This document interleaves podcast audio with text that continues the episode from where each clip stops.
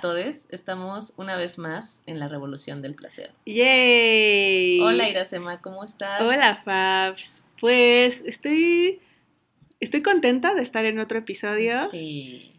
Y estoy un poco cansada. Cansada. Yo también estoy estoy extra cansada. He estado trabajando un chingo sin Ah. parar, sin parar. No es queja, como siempre digo, no es queja. Estoy feliz de que eh, haya trabajo y de que pueda trabajar en lo que amo. Claro. Pero sí, o sea, hoy es el primer día en mucho tiempo que me di chance de, de, de descansar, aunque pensando en qué debería de estar haciendo. Oh, ya sé, eso está cañón, como que estás trabajando, o sea, porque a mí me pasa, ¿no? Trabajas, trabajas, trabajas, trabajas, trabajas, tra- trabajas, y cuando estás descansando, o sea, no puedes estar como eh, disfrutando el presente Ajá. porque estás o sintiéndote mal de que no estás trabajando, o en mi caso a veces también pon tú es un fin de semana y es, ay no, ya tengo que eh, hacer esto, o ya va a llegar el lunes donde tengo que resolver Sí. A, B, C y D. Sí, sí, sí, justo eso. Sí, o sea, te superentiendo. Creo que es una de las cosas que más he estado yo justo como maquinando en, en los últimos meses. Y sobre todo hablando con mujeres que son que, que trabajan, que trabajan un chingo, que son súper exitosas, que les va súper bien, eh, ya sea en sus casas o ya sea en negocios Ajá. o en, en cualquier tipo de trabajo que realicen, a veces cuando estás, eh, cuesta un chingo de, de trabajo no hacer nada. Cuesta, Y- sí, Ajá, cuesta un chingo de trabajo, a ti te cuesta un chingo de trabajo y también creo yo que a la sociedad le cuesta un chingo de trabajo entender cuando alguien no hace nada y sin etiquetarlo como flojo, floja. ajá. o ay, es que pues no está siendo productivo o productiva. Y también eso al final es un peso para eh, evitar descansar y, eh, ¿cómo se dirá? Como re- recompensarte, ¿no? Como reponerte, reponerte, Reponerte. esa es la palabra. No, pero justo eso, ¿no? O sea, como hay, hay dos cosas que pienso. Uno, ¿qué es no hacer nada? Claro. Ajá, o sea, ¿qué haces cuando, entre comillas, no estás haciendo nada? Porque ahorita te dijiste un punto bien importante, descansar. Descansar no es hacer nada. Descansa. Descansar es súper importante. Sí, y está súper eh, estigmatizado el descanso, creo yo. O sea, como que Ajá, en la sociedad que de- no, no te deja descansar para empezar. exacto. Entonces, no trabajar es no hacer nada, porque pa- pareciera eso, ¿no? Como que, ay, es que no hice nada o no estoy haciendo nada porque no estoy trabajando. Entonces, so- solo tienes de dos sopas. O trabajas o no haces absolutamente nada, es igual a huevona, no estás produciendo, no estás creciendo, no estás caminando, llegando a algún lugar. Pues no, hay más cosas en la Claro. vida aparte de trabajar. Y- Y hacer todas esas cosas, hacer tu vida no es hacer nada. Claro, pero es como si no estás siendo productiva o productivo, si no estás... Ya nos cayó la policía. Sí. no, por favor, Poli. Está bien, yo voy a trabajar. no es cierto, sí quiero trabajar. Ya, órale, órale. Así cállense, pónganse a trabajar. Sí.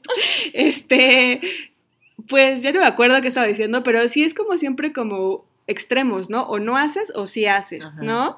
Porque, ah, ya me acordé. Porque el no hacer nada lo vemos como no estás haciendo algo productivo que después vas a poder capitalizar en otra cosa, ¿no? ajá. En una carrera, en dinero, en un mayor sueldo, bla, bla, bla, bla, bla. Pero se nos olvida como en estas, estas actividades que tal vez no son para capitalizar nada, sino más bien para estar bien y para y estas cosas que nos llenan el alma, ¿no? Ajá, ajá, que es, es eso. Para capitalizar tu felicidad. Puedes capitalizar tu felicidad, ¿no? Pero justo eso, o sea, uno, realmente que es no hacer nada, lo que estamos diciendo ahorita, que no, no son solamente blanco o negro, ¿no? Y dos, ok, en este no hacer nada entendido como no estar trabajando, es súper común que las mujeres, también algunos hombres, pero sobre particularmente para las mujeres, que hay una pesadez muy fuerte que tiene que ver con emociones como la culpa, como la vergüenza, de decir, no mames, es que no estoy haciendo nada y debería de estar haciendo algo. Y no hacer nada, entre comillas, es decir, quedarte en tu casa, a ver la tele, a escuchar música, a limpiar, a, a compartir con amistades o así, O estar en el sofá este, hacer lo que estés mirando el, techo y per- así contemplando literalmente la inmortalidad Ajá, del cangrejo. pero, pero te sientes culpable. Entonces no descansas. ¿Y en O no estás presente completamente en Ujú. ese momento Sí. porque estás todo el tiempo pensando, tengo que hacer, me tengo que poner a hacer algo, me tengo que poner a hacer algo, me tengo que poner a hacer algo, y de pronto ya es lunes, pon- suponiendo que fue un fin de semana, ¿no? Ya es lunes y no descansaste, No. pero tampoco hiciste lo que tenías que hacer por estar pensando todo el tiempo que tenías cosas que hacer, pero que estabas muy cansada para hacerlas. Y la ansiedad domina nuestras vidas. Es Bienvenidos a la revolución del placer. Exacto. Sí, está cañón, o sea, está cañón como, como esta parte del descanso. Es que para mí es algo bien importante, que el descanso no le damos, y lo digo como descanso porque está mal visto, creo yo todavía, como descansar lo Ajá. suficiente. O sea, está bien visto. eh, ser esa persona que hace un buen de cosas y que tal vez duerme bien poco porque es súper productiva y porque Ajá. tiene mil cosas y porque en vez de estar echándose la siestecita de la tarde, ya está, no sé, lavando los trastes, Ajá. tiene la casa súper limpia y bla, bla, bla, pero siento que también en eso, en ese, en esa vida vertiginosa, pues literalmente se te va la vida, ¿no? Ajá. Sin hacer realmente cosas que te llenan y luego das, bueno, igual yo me estoy yendo así súper película dramática, pero luego das vuelta atrás y ves tu pasado y dices, ¿y qué? Ujú. ¿Y, y esos espacios para mí qué? Ajá, y que ahorita también estaba pensando en esa que- gente que utiliza, creo que ya lo habíamos hablado aquí, que, pero que a mí me da como mucho así de, no, yo no quiero hacer eso, de que los fines de semana se salen a correr y se van a andar en bici y se van a comer y tienen el desayuno con no sé quién y la comida con no sé quién y luego en la noche van al súper y luego... Ujú. O sea, así de, güey, para mí no es descanso, No. son un chingo de cosas que hacer. Entonces está súper padre, no sé, ya a estas alturas de la vida, como que hacer algo en el fin de semana, salir a hacer, a pasear, a conocer, lo que sea. Luego necesitas tiempo para descansar de todo Sí. eso que hiciste, aunque fue ocio, aunque fue diversión, pero la neta no hacer nada. Como decías, estar viendo al techo o estar escuchando música. O actividades que no requieran como de tu poder mental, ¿no? O sea, como que literalmente las puedas hacer en piloto automático Ajá. y que te den ese espacio para que tu cerebro y para que tu cuerpo tome este segundo aire Sí. y, este, y este aire de descanso que se necesita. ¿Sabes ahorita que pensé? Me acordé un buen de cuando yo estaba en Filadelfia, que mi hora de salida era a las 3 Ajá. y las, la- las primeras semanas fue así como de, ¿y qué hago con tanto tiempo? ¡Ay, ya sé! Y era como, Sí. porque aparte era como, ya tenía muchas cosas arregladas, ¿no? No sé, lo, el súper, la limpieza. Sí, sí, sí. Este, entonces quedaba un chorro de tiempo y no sé, sales un fin de semana con gente, pero todavía te quedan cinco días de la semana. Entonces ya salí con la gente que quería salir, ya hice todo lo que tenía que hacer en la casa, ya estuve trabajando, no, no, me- no tengo nada atrasado y de repente era, ¿qué hago con tanto tiempo? Está muy cañón. A mí, a mí me pasó lo mismo cuando entré, o sea, cuando yo salí de la universidad y luego, luego entré a trabajar. A mi primer trabajo, me acuerdo, no me acuerdo si salía a las 5 o a las 6 de la tarde, Ajá. pero quedaba muy, muy cerca de casa de mis papás, ¿no? Ajá. Entonces, eh, o sea, pon tú que yo salía a las 6 y ya en casa de mis papás estaba a las 6.15. Y entonces yo decía, ay, pero ¿y qué voy a hacer con todo este tiempo? Ajá. ¿A poco esta va a ser mi vida? Ay, qué aburrido. Y Me es- voy a conseguir tres trabajos más. Exacto, pero esto me lleva a decir, o sea, ¿por qué estam- estamos normalizando o por qué está tan normalizada esta vida vertiginosa? Ajá. O sea, ¿quién nos dijo que estaba bien, que nos hacía bien? Capitalismo. Patriarcado.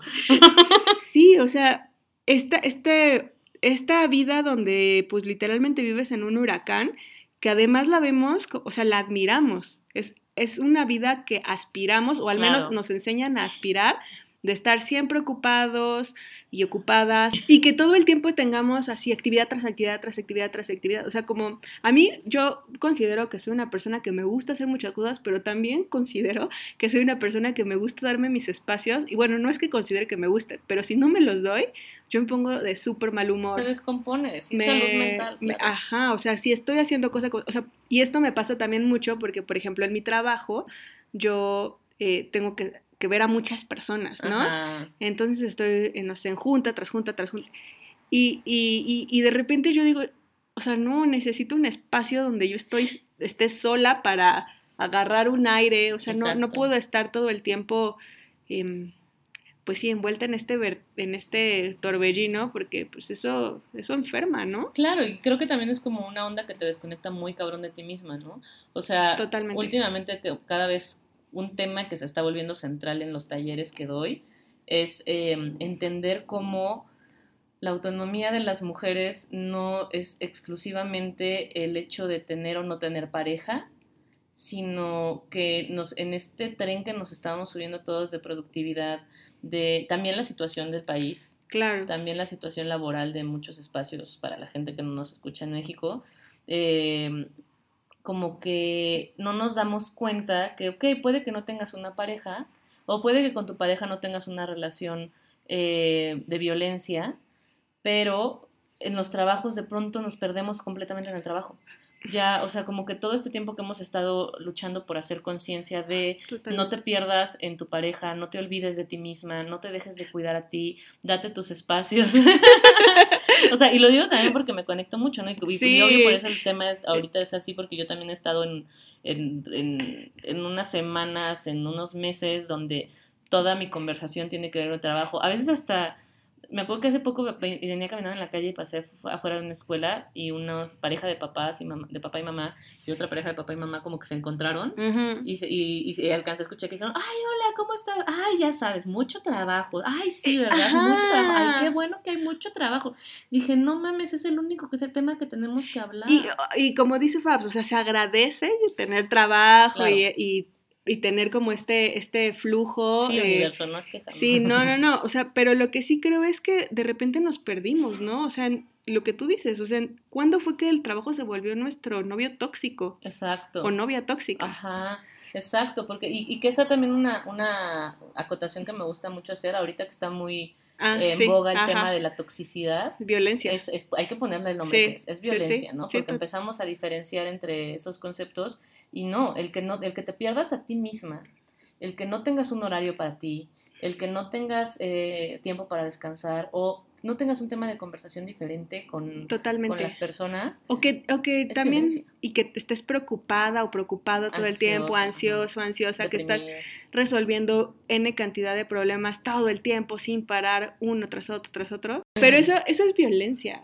Claro, claro, y está bien, y hay que reconocerla, porque a veces la violencia la vemos como los medios de comunicación nos la presentan que sí, sí existe de esa manera, pero a veces mm, Claro. no perdemos la perspectiva de que pareciera que tendríamos que llegar a esos puntos críticos para poder verla y reconocerla, porque nos cuesta mucho trabajo darnos cuenta que estamos en una dinámica violenta, no solo con nuestras parejas, sino con nuestros trabajos y no solo con los trabajos, porque a mí lo que me pasó mucho de reconocer eh, como la facilidad con la que yo me envolvía o también mis mecanismos que hacían que me envolviera en relaciones violentas, entonces sobre todo eran cuestiones de pareja. Empecé a sanar en esa, en esa área y de repente me di cuenta que en el ámbito académico estaba en relaciones de mucha violencia porque el ámbito académico es muy violento, Claro. hay muchos egos, hay muchas jerarquías, entonces empecé a sanar esa parte de decir, no, no, no, no. Y de pronto me di cuenta que generé una amistad, de una, una relación de amistad con una chica que fue muy violenta, que me lastimó sí. mucho.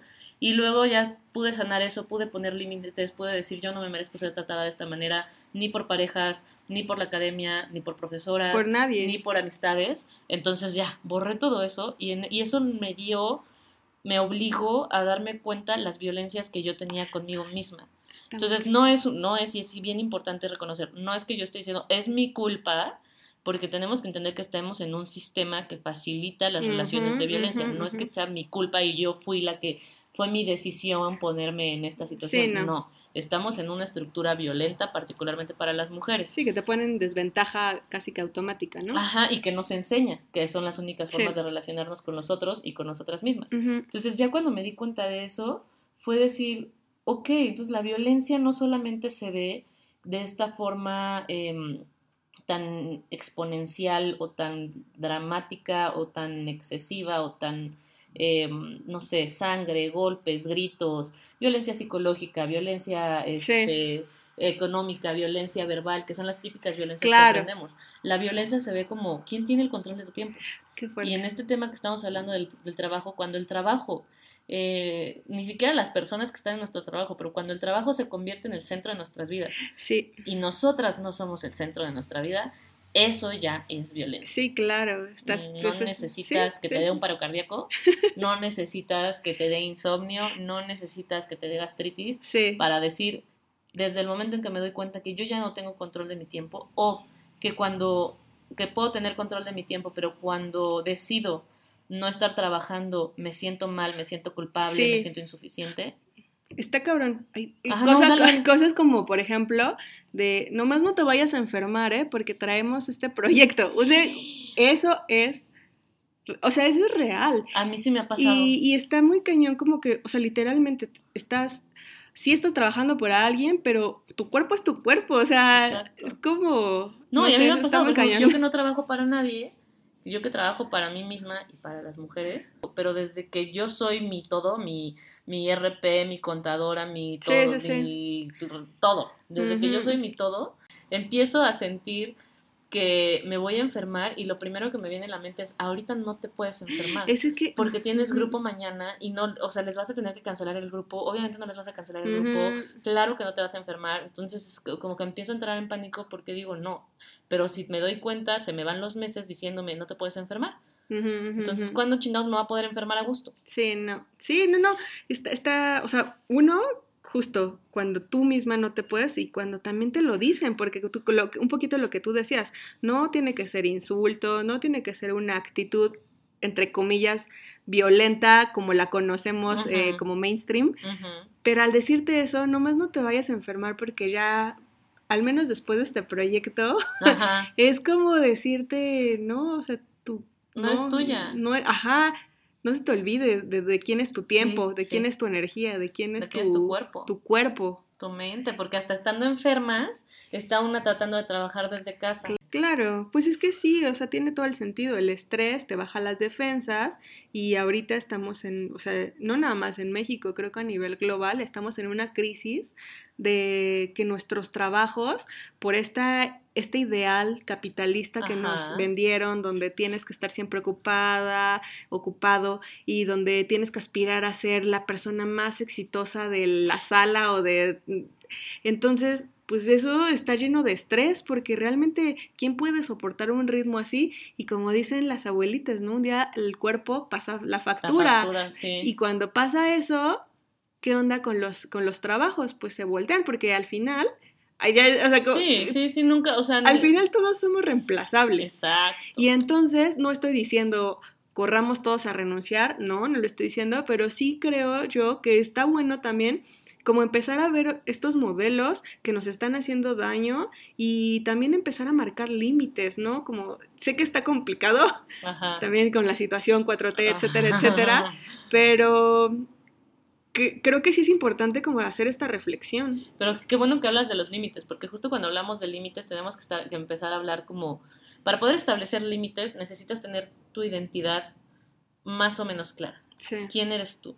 Y ahorita que decías como que no solo en México, sino a nivel global, creo que tiene mucho que ver con que la identidad de las personas se está construyendo a partir de, lo que, de cuánto producen Sí. o de qué es lo que están produciendo, es decir, a través de la producción. Tú vales tanto como lo que haces, como lo que trabajas. Y esto se puede ver reflejado un poco con las relaciones de pareja. En algún momento, con valores más tradicionales y demás, eh, la, la identidad se generaba a partir de la familia que creabas, a partir de la pareja, a partir de los otros, ¿no? Sí, totalmente. Y ahorita como ya estamos transicionando o ya hay algunos valores modernos que ya se están integrando a nuestra realidad, entonces decimos, no, tu pareja no te puede dar identidad. Tener hijos no es lo único que te va a dar identidad. Totalmente, sí. Pero entonces no me la voy jamás te dan la opción de que yo me voy a crear mi propia identidad. Entonces sigo buscando en el exterior cuál es mi identidad. Me dijeron que el trabajo, que ser exitosa, que hacer un chingo de cosas. Entonces me hundo en el trabajo y una vez más, siempre doy el ejemplo cuando entras a una pareja y de repente despiertas tres años después y dices, no mames, ¿en qué momento me perdí a mí misma? En los trabajos también está pasando Sí, eso. está ¿En qué momento se me olvidó? Que me, ¿O en qué momento dejé de hacer estas cosas que a mí me gustan? Este cañón. Y pensemos cómo las personas actualmente nos presentamos. Hola, mucho gusto, soy Iracema, soy, inserte el nombre de mi profesión, mi trabajo, lo que sea, ¿no?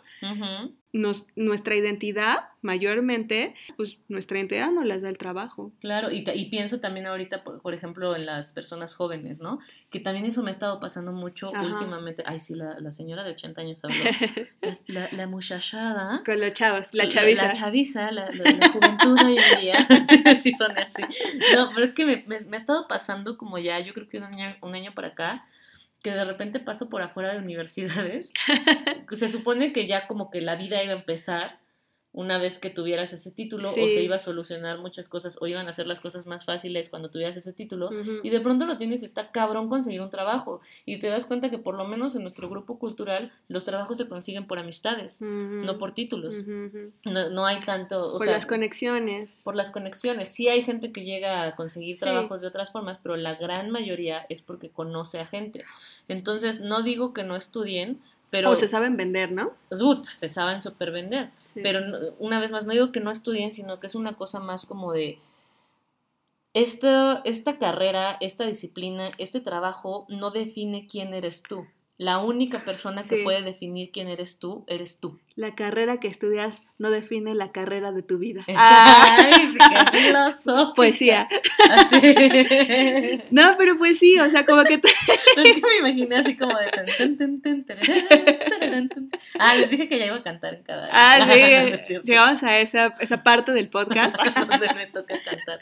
Pero sí, sí es cierto, o sea, como que luego no piensas como en tu yo del pasado, por ejemplo, yo digo, ay no, o sea, si supiera, yo le diría a Iracema universitaria así de relájate, no Sí, pasa claro. nada, llévatela tranqui, no hay necesidad de tanta atasque. Sí. Porque aparte, pues yo, yo, yo sí fui súper atascada, así de, ah, quiero trabajar luego, luego, y... Ah, Sí, yo hice mi carrera, yo me pagué mi carrera. Yo trabajaba ajá. y yo llegaba a trabajar a las 8 de la mañana, salía a las 3 de la tarde y a las 3 empezaban Sí, mis sí, clases sí. y terminaban a las 10 de la noche. Y así eran todos los días. Pero sí, yo le he dicho a mi hermana, a, a la que tiene 20 años, le he dicho, a ver, checa tus faltas. ¿Cuántas faltas puedes tener al año? Exacto. 8. Falta 8 veces.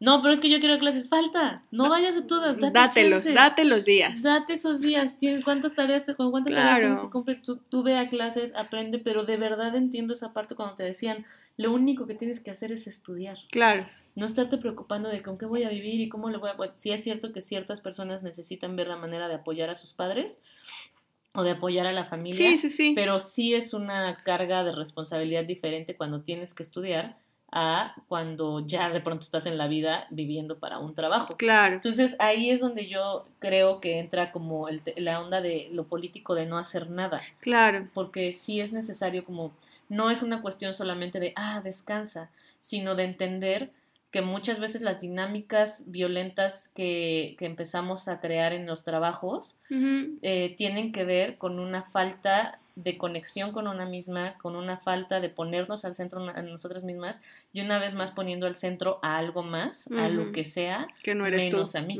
Y siempre que estemos en esa situación, no hay autonomía, no hay amor a una misma, no hay placer. Y, y yo creo que es eso, resignificar el no hacer nada y darle una connotación eh, positiva respecto a tu propio bienestar, porque lo que hablábamos en el otro episodio, ¿no?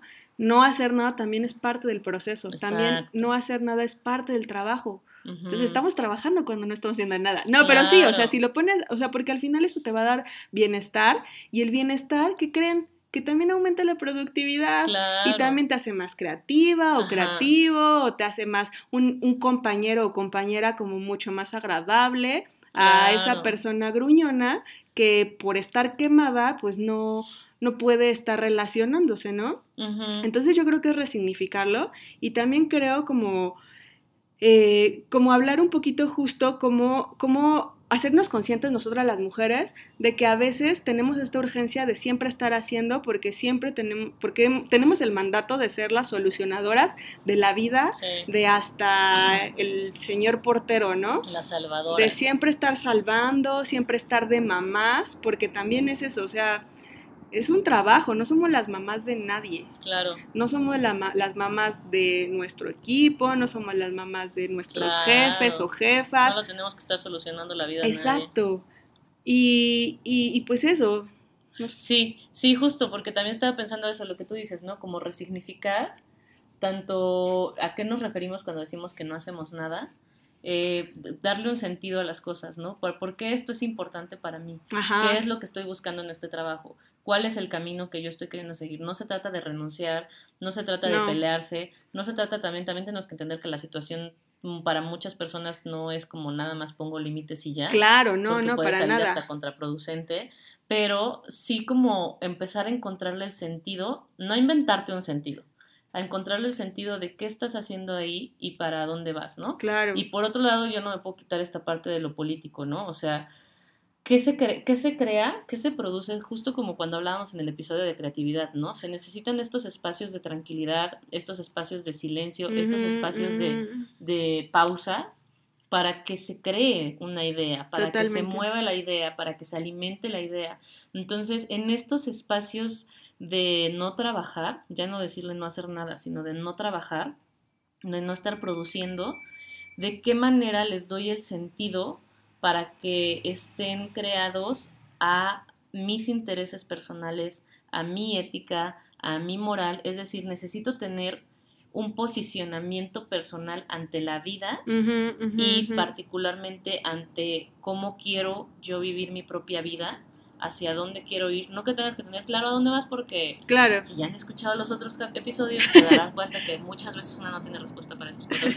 Pero justamente el sí. poder preguntártelo y decir qué hago aquí y a dónde y, y a, y a dónde me va a llevar este espacio. Claro. Porque se vale, o sea, se vale decir, quiero estar aquí porque quiero, no sé, Dinero. quiero dinero, porque quiero ahorrar para mis próximas vacaciones, porque quiero reconocimiento, porque me encanta esto. Tiempo, Me- por ejemplo. ajá, quiero admiración. Pero sí está bueno, como tú dices, empezar a saber el por qué y el para qué, ¿no? Ajá. Y que entonces ahí es donde entra la dimensión política. No es nada más cambiarle el sentido o el significado, sino empezar a eh, encaminarlo hacia un bien propio y hacia un bien común. Es decir, lo personal es político.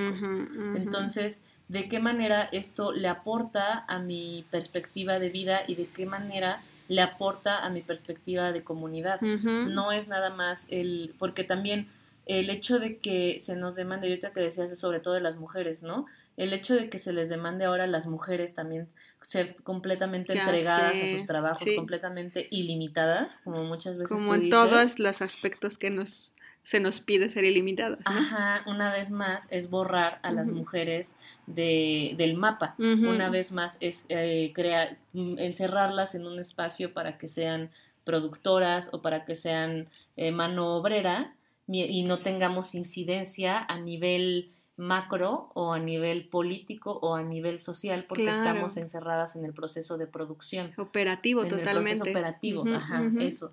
Entonces, tanto cuando no estoy haciendo, entre comillas, nada, ¿qué estoy pensando? ¿Y qué estoy sintiendo? Porque si me estoy sintiendo culpable, si me estoy sintiendo avergonzada, porque hay muchas mujeres que por no tener un trabajo se sienten avergonzadas. Claro.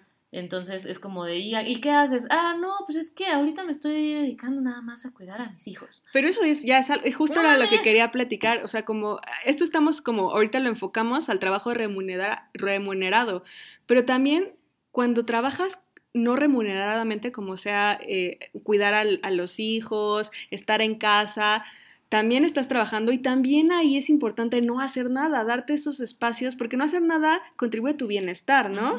Y es lo mismo que hablábamos, sí, o sea, esos espacios van a contribuir a, eh, a que tú te sientas mejor contigo misma. Y cuando una persona está bien consigo misma también, o sea, como por rebote, va a, ser, va a estar mejor que en la sociedad, una Claro. persona más funcional. Claro, y justo ahorita pensaba en una lectura que, te digo, yo siempre comparando como la relación con el trabajo con la relación con la pareja, ¿no? Porque también eh, si te enfocas demasiado en, en crear una relación con tu trabajo, tus otras relaciones, Claro. es decir, también hay que ser no monógamas en este tipo de relaciones, no nada más formes una relación con tu trabajo y no nada más formes una relación con tu pareja, puedes explorar la no monogamia en absolutamente todas las relaciones de tu vida. Claro. Entonces, a mí, por ejemplo, ahorita me está pasando que estoy como súper eh, enfocada en sacar adelante como toda la agenda de trabajo y a veces incluso con mi pareja lo único que estoy hablando es de trabajo. Claro. Y, es, y aparte está súper chido porque me gusta mucho hablar de trabajo porque también con su compañía he crecido mucho laboralmente y eh, él entiende perfectamente como todo lo que estoy creando y hacia dónde voy. Pero últimamente ya, no sé, la comida del día de hoy, de hoy fue así de, güey, no quiero hablar de trabajo. Claro. Quiero hablar de algo que no tenga que ver con el trabajo, porque tú y yo somos muchísimo más que este trabajo. Entonces, en ese sentido, también entender que me, me pongo a pensar en una lectura que me gusta mucho de Fina Sanz, que habla de la fusión y de la separación, y de lo importante que son los espacios de fusión, pero también los espacios de, de, separación son muy importantes. Los espacios de fusión te nutren porque te conectas con otras personas, pero los espacios de separación te nutren porque te conectas contigo misma.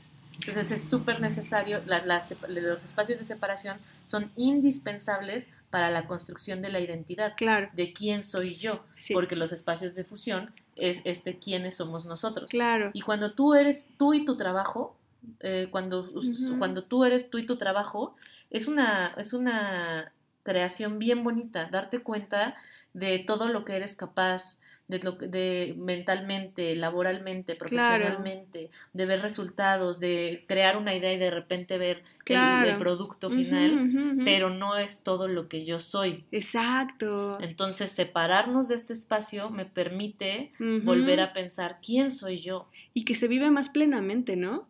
Cuando estás con tu trabajo, estás con tu trabajo y de repente te separas y estás contigo. Claro y ya cuando vuelves a tu trabajo llegas con una actitud más plena, como a ofrecer más incluso, porque tú estás llena. Claro, porque justo por eso pensaba en lo de fusión y separación, porque muchas veces le tenemos tanto miedo a la fusión, es decir, al perdernos a nosotros mismos, porque tenemos tanto miedo a esto que estamos en la fusión con un pie afuera, con un pie en mm. la separación, así como de sí, sí, me quiero entregar a mi trabajo, a mi pareja, a mis amistades, a lo que sea, y, fusionarme plenamente, pero con un piecito afuera. Y luego cuando te vas al lado de la separación, es decir, renuncias, te despiden, te separas, dices, ay, es que... Y anhelas. Eh, anhelas el espacio de fusión. Pero entonces mientras estás en ese espacio de separación, estás anhelando la fusión y no vives profundamente la separación y luego te vas a la fusión y anhelas la separación y al final no terminas de vivir cada espacio. Sí, no estás ni en un lado ni el otro, ¿no? Ajá. Cuando te permites vivir profundamente este proceso de soledad, de separación, de construcción de la identidad, como tú dices, llegas al espacio laboral y llegas muchísimo más eh, grande, muchísimo más energética, muchísimo más em, creativa, creativa, centrada, porque sabes a lo que vienes. Y también porque pienso, porque sea lo que sea que haga en este espacio, no me define a mí. Entonces, lo que voy a dar... Yo soy más que mi trabajo. Exacto. Y voy a dar todo y voy a hacer las cosas bien, porque yo soy una persona así. No porque es, si, si me salen mal, no, no, voy a saber quién soy yo. Totalmente.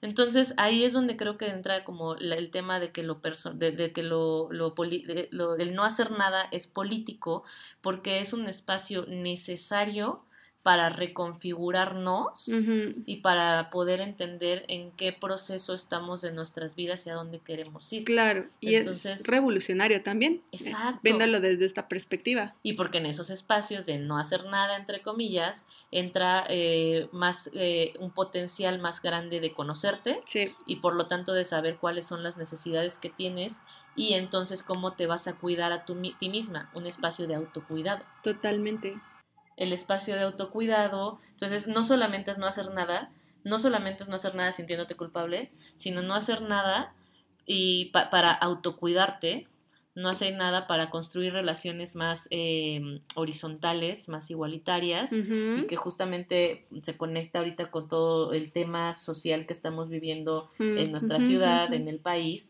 sobre lo que va a pasar este lunes, que las mujeres vamos a parar. El 9 de marzo. No se trata solo de no hacer nada. Claro. Se trata de politizar el no hacer nada. Claro. Sí, es visibilizar justo, o sea, es, visibilizar em, pues este trabajo de las mujeres, ¿no? No haciendo nada. ¿Qué vamos a hacer este 9 de marzo al no ir a trabajar? No es solamente... Claro, porque sí estamos haciendo algo. Exacto. O sea, se está, o sea, el 9 de marzo es este, este movimiento político para visibilizar el trabajo de las mujeres, ¿no? Ajá. El no trabajar no significa no hacer nada, porque lo que estamos haciendo es este movimiento, Exacto. este apoyo al movimiento. También es mandar un mensaje muy claro. Claro, totalmente. Eso que estás diciendo ahorita.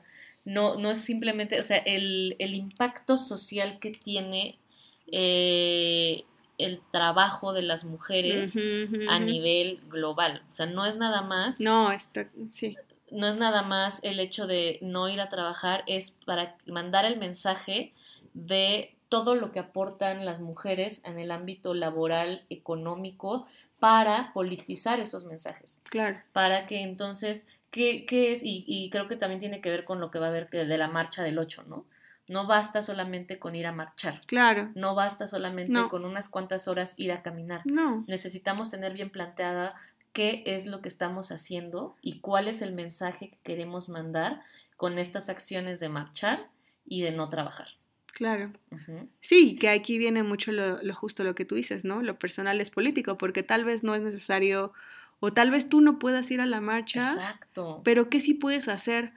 Y Sí. eso, y, y justamente eso, ¿no? Como entender que no todas las mujeres tienen la posibilidad o el privilegio de detenerse y que las que muchas de las que sí tienen esas posibilidades o ese privilegio necesitan posicionarse Sí, para mandar un mensaje muy claro muy contundente. de por qué lo estás haciendo. Sí, Eso que dices es bien importante. No todas van a salir a marchar. exacto. No todas van a parar.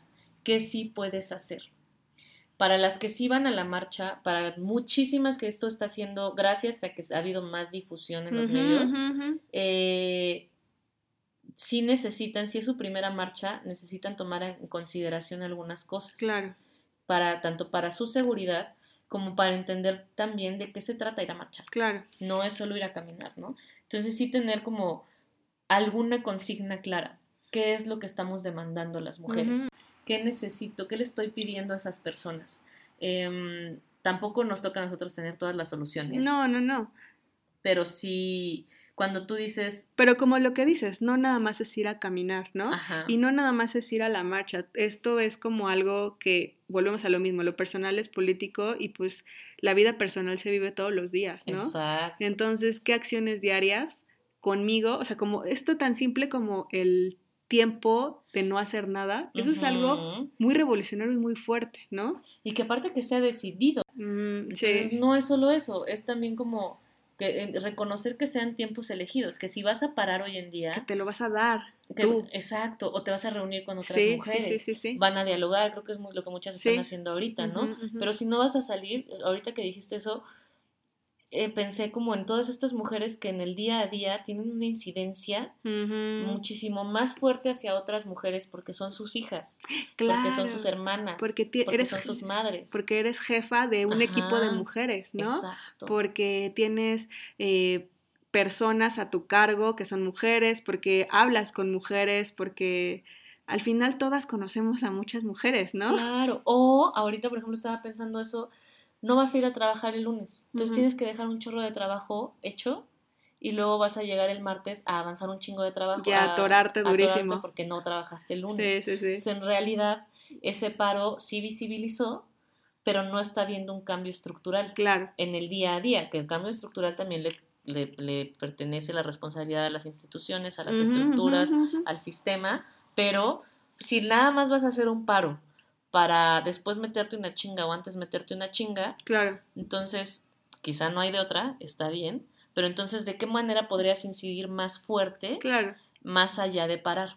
También se me ocurre justo con este, te- este tema de el no hacer nada, de las cosas personales que puedes hacer diariamente, pues es formar alianzas. Mm, Porque, o sea, y para ser muy sincera, justo, yo, yo, yo trabajo en, en una empresa, ¿no? Yo por mí misma, sola, honestamente creo que puedo tener muy, muy poco impacto. Claro, Entonces, ¿qué es lo que tengo que hacer? claro. Pues buscar alianzas y empezar como a, más que, que divulgar este mensaje, pero sí es como empezar a platicar y tener estas, estas conversaciones eh, con otras mujeres y empezar a, a- a tejer estas redes de apoyo. Y entonces ya pueden empezar, se puede empezar a, a notar un cambio, ¿no? Y esto lo digo a nivel una empresa, ¿no? Pero creo que esto se, eh, se puede crecer a otras, eh, a otras esferas, ¿no? Claro, claro, y lo pensaba como cuando teníamos nuestras clases con Marcela Lagarde, Ajá, que alguna vez compartíamos como, no, para hacer política claro, no tienes que estar necesariamente en la política totalmente. o en la marcha. Mientras sea tu posibilidad, hazlo. Exacto. Pero si no, estás, tienes muchos espacios, por ejemplo, a mí yo tengo muy claro que los espacios que yo genero de mujeres Sí, claro. es la forma en que yo estoy incidiendo políticamente, donde estoy llevando mi experiencia a construir un proyecto que a construir alianzas con otras mujeres que tengan un impacto real en sus vidas cotidianas y en la forma que estas mujeres exigen sus derechos, en la forma que estas mujeres facilitan los derechos para otras mujeres. Sí. Entonces, pensándolo en, los, en las dos eh, grandes esferas que podrían haber este fin de semana, Ajá. ¿no? Las que van a la marcha y las que paran, y las que no van a ir a la marcha y las que paran. Las que van, vayan con un contingente, Sí, o ah, no vayan dos solas, sí. no vayan, o bueno, si es la única manera que tienen y es la única forma en que pueden eh, participar, adelante, pero lo más recomendable sería que se unieran a algún contingente, Sí. que se unieran a algún grupo de mujeres para que, una, tengan más impacto Sí. y dos, sea un espacio seguro. Sí, acuérdense que, o sea, ante todo también es la propia seguridad y cuidarnos a nosotras mismas, ¿no? Exacto. Entonces, tener una serie de códigos de seguridad. Sí. Es decir, si nos perdemos, dónde nos vemos, si nos perdemos, cómo nos comunicamos, si pasa algo, cuál va a ser la Sí. palabra clave. Punto dos, tener una consigna por lo menos clara. Claro. Tener una idea de qué es lo que no solo estoy yendo a marchar, sino qué significa para mí personalmente Claro. y qué significa para mi comunidad particularmente. Pues eso, es, es la seguridad, la seguridad porque también en las multitudes, pues siempre hay como una exposición a, a pues estos robos hormiga, A riesgos. a riesgos innecesarios, o sea, la verdad es que siempre hay que esperar lo mejor, pero nunca está de más como tener, tomar sus, las debidas precauciones, ¿no? Que, que ya seguramente hay muchos medios que están publicando Ajá. consejos y tips muy puntuales sobre qué sí hacer y qué no hacer en una marcha. Y para las que sí paran, eh, ¿qué vas a hacer con este tiempo, con ese espacio, para que tenga un sentido y un significado? No nada más no voy a hacer nada, vacaciones, puente, ni Ujú. nada, sino qué vas a hacer, eh, como decíamos hace rato, reunirse, leer, Sí. eh, ver un documental. Tiempo para ti también, este, tiempo para ti de autocuidado. de autocuidado. De no hacer nada, pero no sentirte culpable. Sí, ya por favor, normalicemos el no hacer nada. Exacto. Y las que no van, las que no paran y las que no marchan, tienen otras formas de hacer. Claro. Hablen con otras mujeres, formen alianza con otras mujeres. eh, Si eres mamá, también, eso es como, es que en cada Sí. esfera de la vida se puede hacer algo, ¿no? Exacto. No, no necesitas eh, ser líder de un grupo de mujeres ni nada, simplemente puedes con tus hijas, con tus hermanas, con tus primas, con tus amigas, Sí, incluso un posteo, ¿no? Claro. sí. Y, no, y no nada más ese día. Ok, ese día fue Exacto, imposible. eso es importante. Hay otros días. Eso Hay otros días. Sí es importante que haya un día porque visibiliza y, y es un proceso de toma de conciencia, pero pues es, hay que continuar, hay que darle seguimiento a todo este trabajo que estamos haciendo las mujeres. Y pues sí, no hacer nada es político. Y es muy rico. Disfrutar, entregarte al placer Ay, sí. de vivir tu vida más allá del trabajo es político. El placer, no hay manera de que vivir el placer no sea político. Sí, en un, en un mundo que nos dice que no está bien nuestro propio bienestar, es ir en contra, y eso es... Seamos rebeldes. Es completamente. Ah. revolucionario. Revolucionario. ¿Te late que mandemos unos saluditos? Sí, sí, sí. Ya para... Ay, sí. Yo quiero mandar un saludo a mi tía Alma, que Ah, siempre nos está escribiendo y que...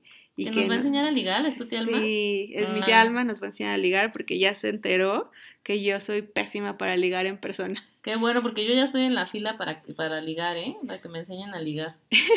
Soy muy torpe. Y quiero mandarle también un saludo a mi amiga Ruth, Ruti, que también es súper, súper bonita porque después de cada episodio me manda audios con comentarios y Ay, sugerencias. Súper linda, te queremos. Ay, qué padre.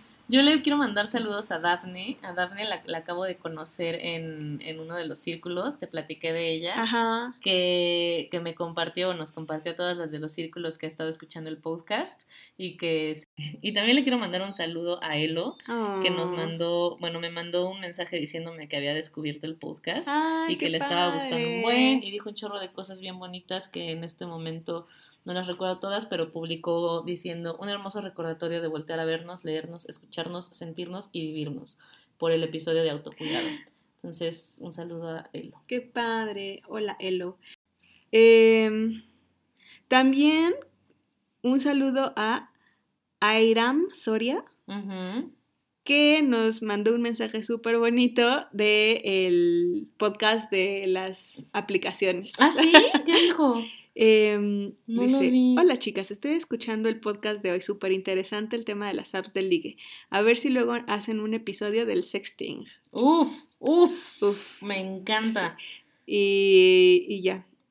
Me súper encanta y hay ciertas cosas que podemos hacer para que el sex- sexting sea, este, sea muchísimo más placentero. Y bueno, yo también. Ya, Ajá, ya que estamos ya está, que estamos aquí, pues yo aprovecho para mandarle un saludo a Nani Celis. Mm. E- ella nos mandó un mensajito. Bueno, yo la conozco, te quiero, Nani. y este, que el podcast la hace sentirse menos rara. Ay, sí lo vi, Ay, ¿cómo no? Sí lo vi, sí. claro que sí. Y también, ay, sí, ya la super hora de los saludos, ¿no? Este, es que también ahorita pensé a alguien que también comparte un chorro nuestro, nuestro podcast, está Juliana, que es Ah, este, nuestra compañera sí. Cassandra. Julie. a, a Juliana y también a esta Elena, que es eh, la mejor amiga de mi hermana de Alma, Ay, qué eh, padre. que también siempre comparte nuestro contenido. y a tu hermana Alma también. sí, Alma siempre. Ya ven a visitarnos otra vez. Sí, y pues eso. Y cuéntenos ustedes cómo están en sus trabajos, eh, les hizo sentido esto, Eh, cómo es la relación que tienen actualmente con su trabajo remunerado y no remunerado. Ajá. Este, y, y eso yo creo que lo posteamos Sí. en Instagram. Sí, sí. Perfecto. ¿Dónde te pueden encontrar, Fabs? En todos lados como arroba DRA-Fabiola Trejo. Perfecto. A mí como arroba iracémica con Z y K en Instagram. Y en el, el podcast lo pueden encontrar como arroba Revolución del Placer en Instagram también. Perfecto. Nos escuchamos pronto. Bye. Bye.